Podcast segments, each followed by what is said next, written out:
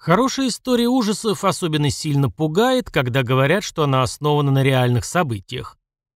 Как бы это ни было изображено в книгах, фильмах или других СМИ, есть факт. Эти события когда-то были пугающей реальностью. В данном случае это были реалии семей Дефео и Луц, происходившие в их доме в Амитивилле в Нью-Йорке. Вот именно с этих слов начинался познавательный видосик, который я недавно переводил и озвучил для своей группы ВКонтакте. Там он сейчас и лежит. Это история возникновения книги «Ужасы Амитивилля» и одноименной кинофраншизы, которая насчитывает уже 12 фильмов. Он заинтересовал меня в первую очередь тем, что в нем в практически непозволительно минимальное время было уделено самому преступлению, с которого начались все эти пугающие события в доме. Поэтому сейчас я и восполню этот пробел.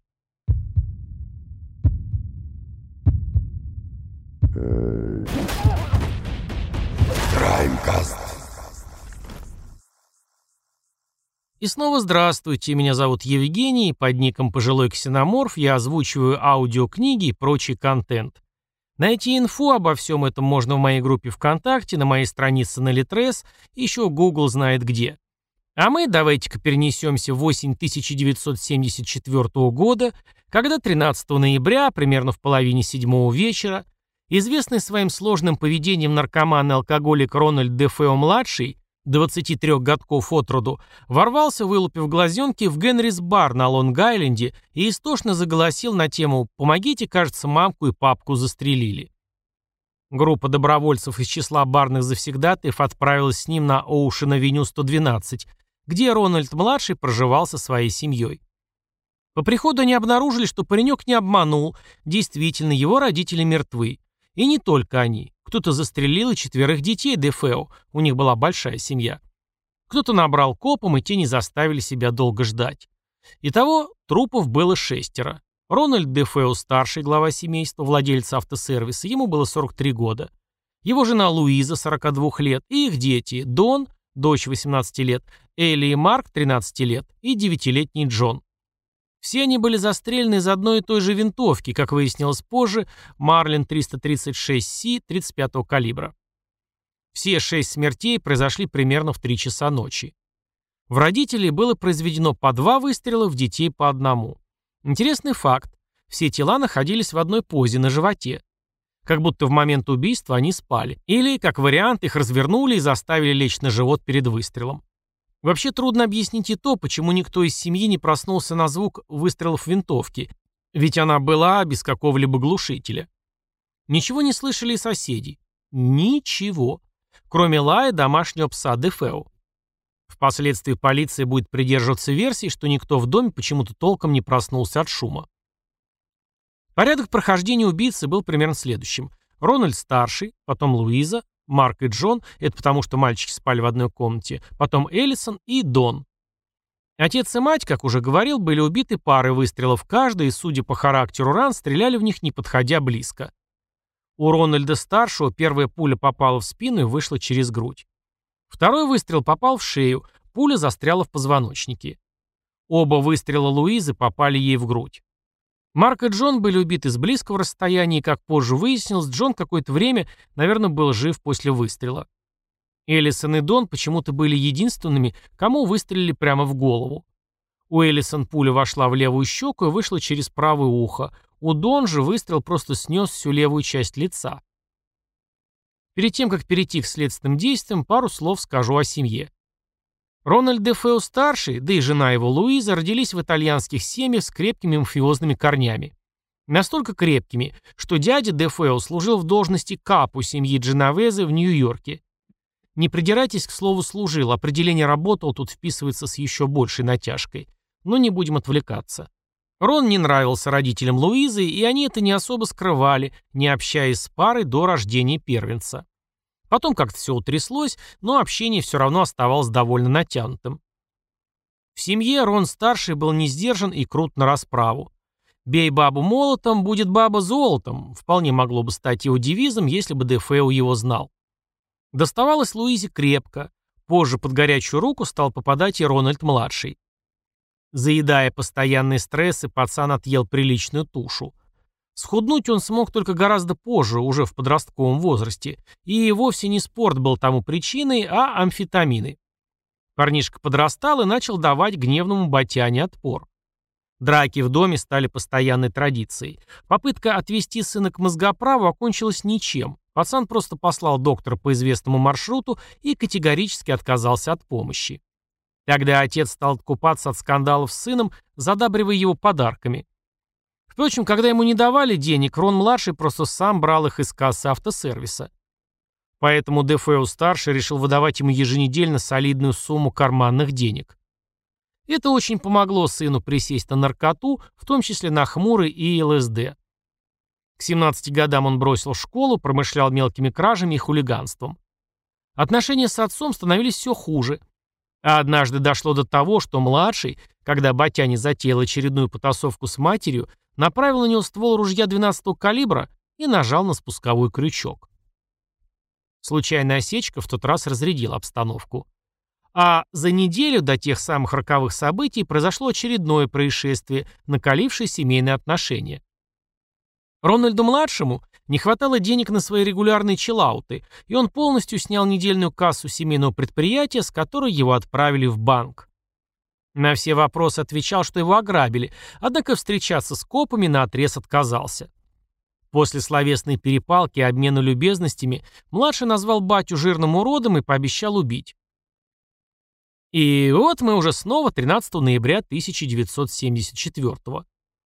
Рональд Дефео-младший в этот же вечер рассказал копам печальную историю о том, что всю его семью кончил наемный киллер мафии Луи Фалини, и тут же был взят под защиту полиции.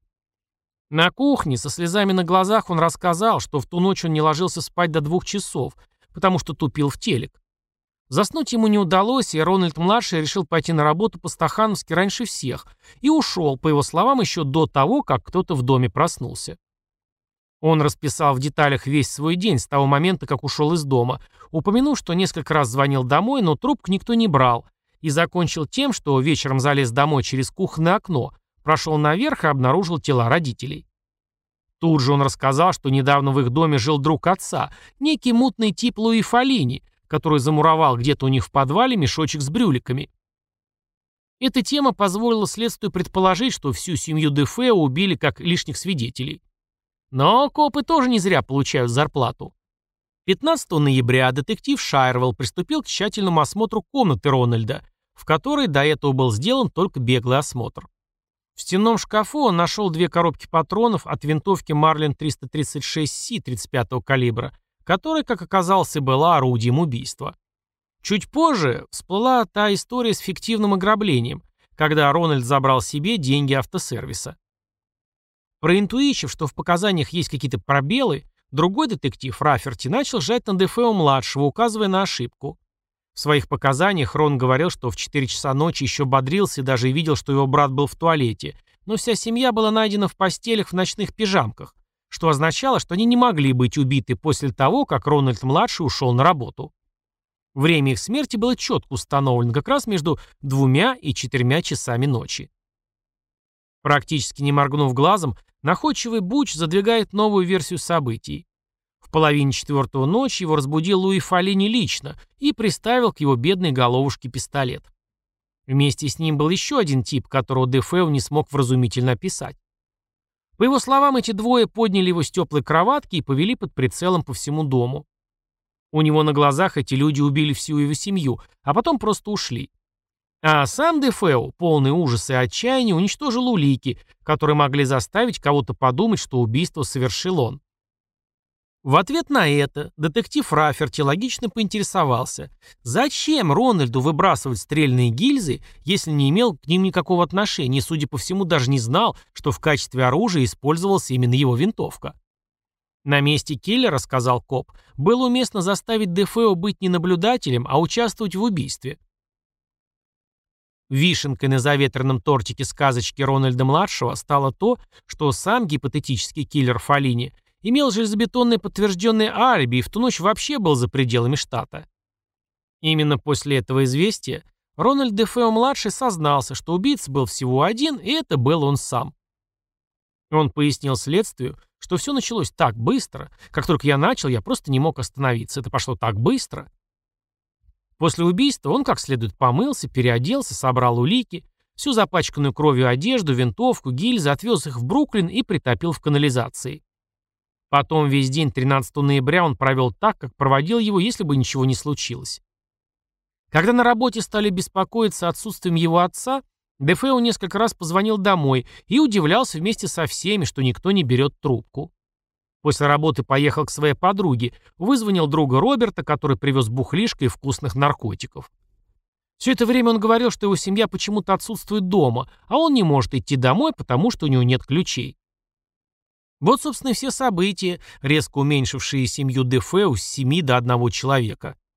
Рональд-младший поехал в СИЗО, а его семья была похоронена 18 ноября 1974 года в одной могиле на кладбище Сент-Чарльз в Фармингдейле на Лонг-Айленде. Суд начался 14 октября 1975 года. Рональд Де Фео и его адвокат делали основной упор на полный невминос, утверждая, что Буч был не в себе и убил семью в целях самообороны, потому что под воздействием препаратов слышал в голове убедительные голоса, которые рассказывали ему, что семья строит против него какие-то коварные планы. Этот диагноз подтвердил нанятый адвокатом психиатр. Но судебный психиатр сказал, как отрезал, что Дефео на момент преступления страдал только антисоциальным расстройством и все свои действия прекрасно осознавал. Через неделю 21 ноября 1975 года Дефео, несмотря на то, что хоть и не с первого раза, но активно сотрудничал с полицией и даже показал им место, где избавился Тулик, был признан виновным по шести пунктам обвинения в убийстве второй степени. 4 декабря судья приговорил Рональда Дефео-младшего к шести срокам по 25 лет.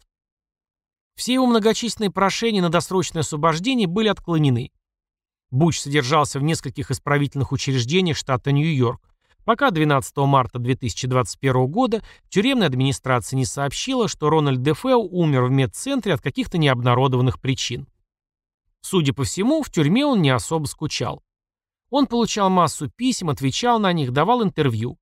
Мало того, он ухитрился жениться в тюрьме, не поверьте, целых три раза. Первой законной женой его была Барбара Пюко, на которой Рон был женат с 1994 по 1999 годы. В апреле 2004 он женился на медсестре Трейси Лин, но позже они тоже развелись. И, наконец, 27 июня 2012 он женился в третий раз на некой Нисе Бергхалтер. Я мог бы сказать для красного словца, что жили они долго и счастливо, но вы уже знаете, что нет. Несмотря на окончание следствия и полное признание вины Рональдом, многие детали до сих пор остаются непонятными. В первую очередь это вопрос, почему ни один из членов семьи Дефео не проснулся, когда убивали других? Согласно материалам полиции, в момент убийства все шестеро спали и никакому другому насилию подвержены не были. Соседи тоже ничего не слышали, кроме надрывающегося пса. Вскрытие показало, что на момент смерти никто из погибших не был ничем одурманен или отравлен. Кроме этого, Марк Дефео имел недавнюю серьезную футбольную травму и, ложась в постель, не мог перевернуться на живот без посторонней помощи. Однако его тело, как у всех остальных, лежало на животе. Официально было признано, что Рон де Фео действовал один, но копы и криминалисты, которые лично видели место преступления, отказывались верить, что все это дело рук одного человека. Дед Рональда де Фео на суде заявил, что не верит, что его внук действовал в одиночку. Он даже нанял бывшего полицейского детектива, который в итоге установил, что в расстреле использовались два ствола. Результаты его исследований были подтверждены во время слушания, но вину Дефео не уменьшили, с этой темы как-то съехали. Сразу после посадки Рональд выдавал для прессы разные версии событий той ночи, но ни одна из них, судя по всему, не имела веса. В 1986 году он заявил, что это сестра Дон убила их отца, После чего Луиза, обезумев от горя, убила Марка, Джона, Эллисон и саму Дон, а потом Рональду пришлось убить ее. Причину, по которой он взял всю вину на себя, Дефео объяснил тем, что боялся гнева его деда по материнской линии, того самого, который капо в семье Дженовезе. Эту версию потом назвали смешной. Кстати, на самом деле, хотя все родственники подтверждали, что у Рональда были очень тяжелые отношения с отцом, мотивов убийства до сих пор не установлено. Так как суд признал Дефео вменяемым, следствие само решило, что основным мотивом были страховые полисы родителей. В ноябре 2000-го Буч дал интервью некому Рике Асуни, который в 2002 году выпускает книгу на эту тему. Если верить автору, Дефео рассказал другую версию, согласно которой вместе с ним были его сестра Дон и два его друга, Роберт, тот самый, который возит бухлишко, и еще один по фамилии Дженеро. Поздно вечером в этом составе все четверо решили оттопыриться в подвале. Вроде бы сестра Дефео Дон тоже ненавидела отца, так как он не позволил ей переехать к бойфренду, и поэтому в тот вечер она предложила брату убить предков. Где-то около часа ночи 13 ноября Рональд, будучи полностью угашенным, ладно, там написано в состоянии сильного наркотического алкогольного опьянения, ответил на предложение сестры радостным согласием. Деженера и Роберт тоже подписались на участие. Один из них встал на стреме, второй взял ее револьвер Кольт Питон, а сам Рональд всю ту же свою Марлин 336С. Свет в доме они не зажигали, пользовались фонариком. Отец не был убит с первого выстрела и пытался встать, поэтому в него выстрелили второй раз. Луиза тоже не умерла с первого выстрела и начала звать на помощь, из-за чего в нее тоже пришлось стрелять. Убийство младших детей не входило вроде бы в их план, их планировали отправить к деду в Бруклин. Что именно произошло, Рональд, по его словам, не знал, потому что после убийства родителей один из подельников сбежал, и Дефео побежал за ним, чтобы заставить вернуться. Не догнав его и вернувшись в дом, он увидел, что Дон, его сестра, убила младших детей, потому что посчитала их лишними свидетелями. Рональд разозлился, у них завязалась драка в ее спальне. В процессе Рон-младший толкнул сестру на кровать, приставил к ее голове ствол винтовки и выстрелил. Это предположение, что Эллисон, Марк и Джон не были убиты старшим братом, могло подтвердиться только тем, что, согласно прессе, хотя Рональд и активно симулировал сначала на следствии и суде свое безумие, которое толкнуло его на убийство, признать вину за убийство младших братьев и сестры он по какой-то непонятной причине отказался. Опрос знакомых семьи показал, что Рональд-младший был действительно очень привязан к братьям и сестрам. В пользу варианта, что Дон де Фео была как-то замешана в этом, говорит факт, что криминалисты нашли на ее ночнушке следы пороха, что свидетельствовало о том, что она держала оружие. Но эксперт по баллистике напрочь опроверг эту идею, высказавшись в суде в том плане, что порох выделяется вместе с выстрелом через ствол. Следы пороха на ее одежде могли появиться из-за того, что выстрел проводился почти в упор. При этом экспертиза не нашла на теле Дон де Фео, как и на телах остальных, ни малейших следов насилия. В то же время спинка ее кровати была подозрительно чистой, хотя там должны были быть следы крови, от чего образовалась версия, что девушка, возможно, была убита в другом месте, а затем ее тело перенесли и уложили в ее кровать. Расспросить на эту тему Роберта, который носит бухлишко, не удалось. 1 января 2001 года он скончался в возрасте 50 лет от болезни. Второй подельник оказался вне зоны контактов с Асуной, потому что, воспользовавшись программой защиты свидетелей, сменил свою личину и где-то скрылся. Дело, по которому он кого-то вломил, было не связано с делом Дефео. В то же время в письме на какую-то радиостанцию сам Рональд Дефео полностью опроверг версию Асуны, сказав, что ничего такого никогда ему не говорил. С предысторией закончили. И вот спустя 13 месяцев после убийства и через пару месяцев после вынесения приговора Рональду Дефео-младшему, 18 декабря 1975 года дом Хай Холлс по адресу Оушен-авеню 112 был куплен за 80 тысяч долларов семьей Лутцев. Через 28 дней, а именно столько дней Рональд-младший, по его словам, слышал голоса в голове, 14 января 1976 года они внезапно в жуткой спешке покинули дом, оставив там все свои вещи, даже не успев сделать выплаты по ипотеке в размере 60 тысяч долларов. По их словам, на протяжении всего проживания в этом доме их донимали всевозможные сверхъестественные явления, которые описывать здесь, думаю, не имеет смысла. Этот случай чуть позже получил название «Ужаса Митивиля» в честь выпущенного в сентябре 1977 года романа Джея Энсона, в котором тот красочно описывал историю лутцев. В России эта книга издавалась под названием «Имитивильские кошмары» и только в 2018-м обрела привычное название. История лотцев, однако, до сих пор подвергается сомнениям, критике и обвинениям в мошенничестве. Джей Энсон хайпанул на книге в полный рост и снял все сливки, какие только можно. Семья Луцев продала ему все права на эту историю, и он успешно этим воспользовался. Но пошло ли это ему на пользу – сложный вопрос. После написания книги у него случился сердечный приступ, уложивший писателя надолго в больничку. А через год после выхода на экраны первого фильма Джей Энсон умер. После выхода книги писатель рассказывал, что с людьми, читавшими оригинал рукописи, действительно происходили довольно странные вещи. Трое его друзей и один из детей были реально на волоске от смерти. У первого загорелась машина, когда он вез рукопись издателю. Второй товарищ и его сын чуть не утонули в своей машине, когда копия рукописи была в их багажнике. После того, как машину вытащили и открыли багажник, единственное, что было сухим внутри – рукопись, хотя она лежала в обычном бумажном конверте. Дом третьего друга, которому Энсон дал первые две главы для ознакомления, сгорел в ту же ночь. Угадайте, что нашли в идеальном состоянии на пожарище. Правильно, рукопись. По книге в июле 79-го был выпущен первый фильм, который пользовался огромной популярностью, хотя события в нем слегка отличались от реальных фактов. Успех фильма возбудил продюсеров, и они разродились семью продолжениями, из которых только два были сняты для большого экрана, еще один для телевидения, и оставшиеся четыре вышли на видео. Ни один из них успеха первого фильма не повторил, так как развивал уже не реальные события, а целиком вымышленные. На сегодняшний день в этой франшизе, кажется, 12 фильмов. Что интересно, Луцы были единственными, кто столкнулся в доме с чем-то необычным. После них дом два года пустовал и проветривался, потому что там гнездились стаи парапсихологов и ловцов привидений всех мастей и уровней, Ничего они там не накопали, и 18 марта 1977 года некие Джим и Барбара Кромарти выкупили дом у банка за смешные 55 тысяч долларов. Для них смешные, естественно.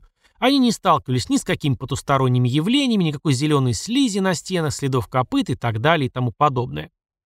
Единственное, что их от души доставало, любознательность туристов, которые летели на Avenue 112 как мухи, на мед, например. Продуманные Кромартии подали заявку и сменили адрес дома. Сейчас он стоит на том же месте, но за эти годы его внешний вид был существенно переделан. Потом дом был продан летом 2010 года за 950 тысяч долларов. Сейчас он уже у новых владельцев, которые купили его в феврале 2017 за 605 тысяч долларов. Жители Амитивилля относятся ко всей этой длинной истории резко негативно и на эту тему говорить категорически отказываются. Вот такая сегодня условно-паранормальная тема. Будьте осторожны при выборе жилища, ведь вы случайно можете получить гораздо больше того, на что рассчитывали. Благодарю за прослушивание до конца. Встретимся через неделю, слушайте подкаст на удобных для себя платформах, смотрите видосики на YouTube-канале подкаста, ну и ставьте лайки, звездочки, если вы на Apple Podcast. Пишите свое мнение об этой неоднозначной истории, оставляйте отзывы, при желании поддержать подкаст – Подписывайтесь на страницу Crimecast на Boosty.